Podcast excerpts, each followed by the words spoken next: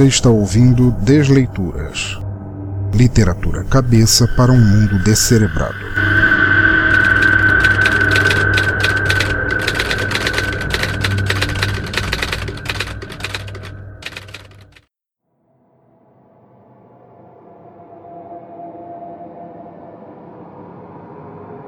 Aperto de Mãos, por Hélio Milhafres. É curioso relacionar a maneira em que todos imaginam aparições, contatos sobrenaturais, presenças, como quer que se chame o momento em que a linha entre duas realidades, as quais não se tocam normalmente e sobre as quais há eternamente teorias, como sendo parte de um cenário específico. E seja qual for a determinação dada a esses fenômenos, almas, fantasmas, espíritos perdidos, rancor residual, entre tantos, todos são imaginados como fruto de ambientes lúdicos que se veriam em filmes, quadros clássicos ou literatura fantástica, e como tal, tende-se a especular que surjam em antigos e amplos lugares, como velhas mansões, cemitérios pagãos, terrenos opressores ou igrejas profanadas. Ninguém jamais imaginaria que algo assim, uma entidade escura como um vácuo no espaço, poderia surgir em um pequeno apartamento, bem no meio da minúscula e única sala. Não em algum castelo lendário remoto, esquecido e perdido, mas em uma cidade pequena, uma vizinhança ordinária sem capelas, construções sacras, maldições ou ocorrências sobrenaturais. O meu acontecimento foi injustificadamente assim. Uma forma negra sentada no sofá, curvada como um pesadelo de Fuseli, esperando lá, como estátua, e me assustando o suficiente para deixar minha garganta igual à areia, até conseguir acender as luzes e constatar que aparentemente não havia nada lá. Nada. Nem sombra furtiva, nem forma vazia, nem a aura de apreensão que acompanha ambos. Apenas um velho sofá, uma sala claustrofóbica e minha vontade imediata de girar nos calcanhares e voltar a sair. Durante cinco meses, aquela entidade oca e sem nome decidiu por sua própria conta, sem dar qualquer motivo, e ao menos por isso eu era grato, viver em meu apartamento. Ele, ela, aquilo, o que quer que fosse, nunca na verdade interagiu comigo ou sequer alterou minha rotina diária, mas sempre estava ao redor e eu a via em relances quando menos esperava. Quando assistia TV podia senti-lo por cima de meu ombro, enquanto eu dormia e subitamente acordava apenas para descobri-lo debruçado sobre o pé da cama, como um colega de quarto que eu jamais havia desejado por perto. E, para aumentar meus sobressaltos, passando rapidamente em frente à porta do quarto quando eu estava quase engajando no sono. E minha imaginação, por mais que tenha tentado aferir a ela a culpa dessas crônicas, jamais tinha dado quaisquer indícios de me fazer imaginar algo fora de meu próprio cercadinho cultural, que eu pudesse ver e ouvir, sem que eu o houvesse primeiro produzido em algum meio físico. Ou, se fosse alguma área ainda não descoberta de mim, uma doença, quiçá alucinação, então estaria restrita só a meus momentos em casa, o que descartaria sua possibilidade de relevância desde o começo. Não me atreveria a negar que foi muito difícil quando desatou a acontecer.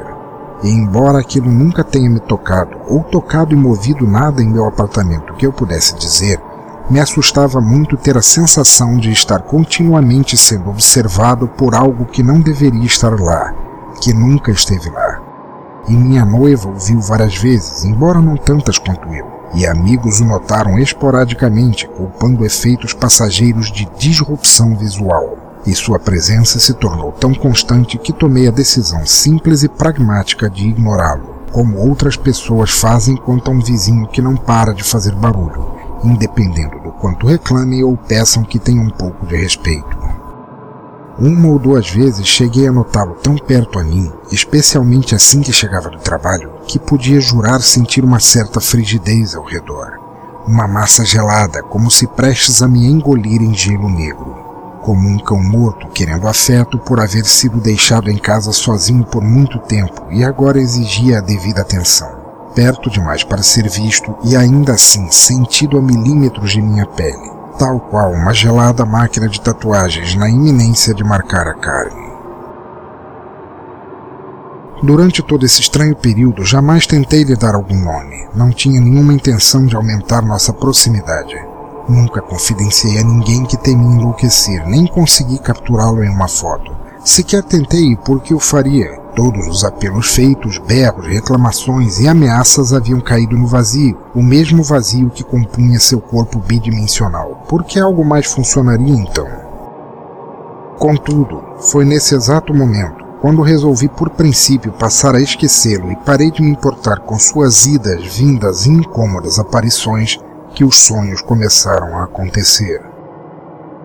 Quase à beira do quinto mês deste cerco, e essa era a melhor forma que tinha de descrever o que eu passava, desatei a ter esses sonhos a respeito de um velho, poeirento e longo corredor, que mostrava a seu fim uma única e envelhecida porta fechada. O corredor em si já seria tema de bizarros sonhos para qualquer pessoa, ou quem sabe um paraíso para estudantes de arte, os quais já idolatram a decadência como princípio, sem ao menos lhe darem chance de uma vida antes do fim. Um corredor biológico moribundo, composto de lembranças amargas e desejos de ter sua agonia terminada. Vivo, ainda que enganosamente inerte, imóvel, mas ondulante, errático, frágil, inexplicável como a respiração de paredes que nunca foram projetadas para se mover e não se importavam com as leis da física que nem se aplicariam a sonhos por mais que se tentasse. O corredor era coberto por um papel de parede pobre, podre, velho e marcado de manchas amarelas, de cor indefinível, se é que alguma vez teve uma cor que recebesse esse nome rasgado em cantos, vertendo com umidade, mofo e bolhas. Opressor, esmagador, mostrava a cada intervalo breves quadros e retratos meus, em várias roupas, lugares e poses, sorrindo para alguém que não aparecia em nenhum enquadramento, acenando feliz para uma pessoa ausente, talvez, contente de reconhecer alguém que não existia nas imagens e pouco se incomodando de eu não ter lembranças jamais de ter estado em alguma das locações em minha vida. O caminho era longo, um túnel sem ventilação ou fonte identificável de luz e preenchido por uma névoa de poeira, velhice, abandono e desespero. A cada vez que tinha o um sonho, nada podia fazer senão ver as imagens na parede, cobrir minha boca e nariz por causa da poeira e percorrer o corredor até o fim, da melhor maneira que pudesse. Não via atrás de mim nenhuma saída ou porta para voltar à segurança de meu sono sem sonhar. Não importava como sair, não tinha como sair. Eu apenas estava ali e em nenhum momento havia chegado. Eu sempre estivera ali. Para minha decepção, a cada nova repetição desse roteiro estranho e nonsense, eu terminava sempre em frente à antiga porta, parado, sem saber aonde ir. E todos os momentos em que abria, longe de ver qualquer saída para aquele arremedo onírico de história, era confrontado com uma imensidão de coisa alguma que, até hoje, não saberia descrever, como se não houvesse dicionário com palavras capazes de especificar a ausência que sentia ali. Quando isso acontecia, eu regularmente acordava num salto bruto, coberto de suor e gelado na pele e por duas longas e perturbadoras semanas, noite após noite e com raras pausas de sonhos regulares que me dessem tempo de respirar, fui parte daquela peça de teatro amador cujo fim não tinha sido escrito ou ao qual eu não seria um ator digno o suficiente para ser deixado saber. Uma noite, sem chance de tentar variar o script ou minha performance nele, ao abrir a porta, ele, aquilo, estava ali, na minha frente meu vizinho chato, meu colega de quarto, minha visita indesejada. E eu, parado, mais estático que a respiração morta das paredes no corredor, sem saber o que fazer. Nunca havia recebido a página final daquela peça.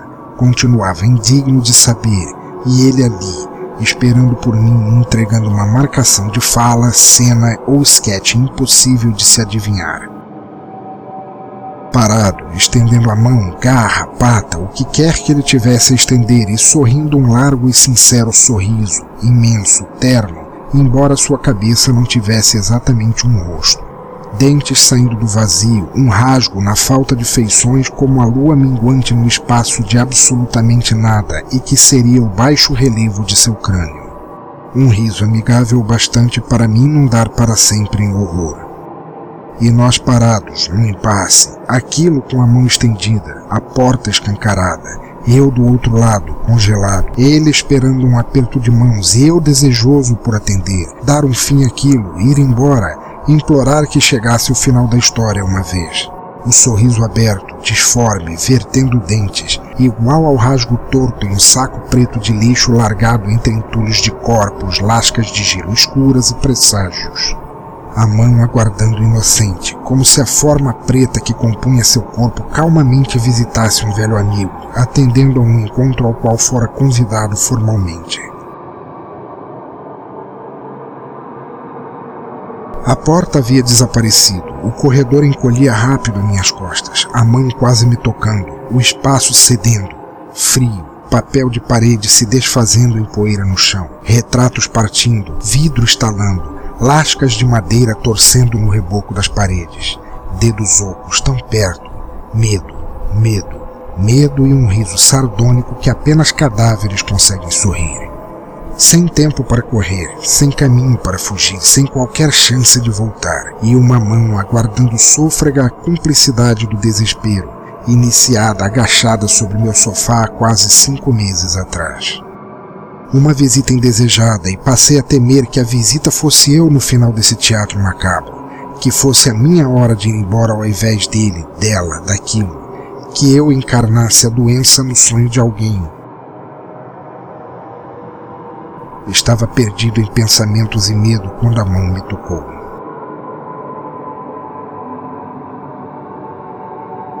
Após algum tempo eu acordei e não importa o quanto tenha tentado, por mais que tenha tentado também, não consegui, em hipótese alguma, recordar o fim daquela peça Visita ao Corredor.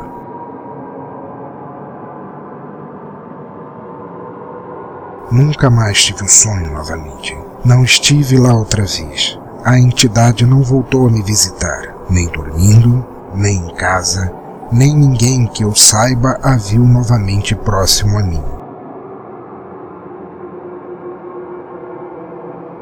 Mas o medo ainda permanece, intocado, fundamentado na incerteza, minha incerteza, de não saber até hoje se apertamos ou não nossas mãos.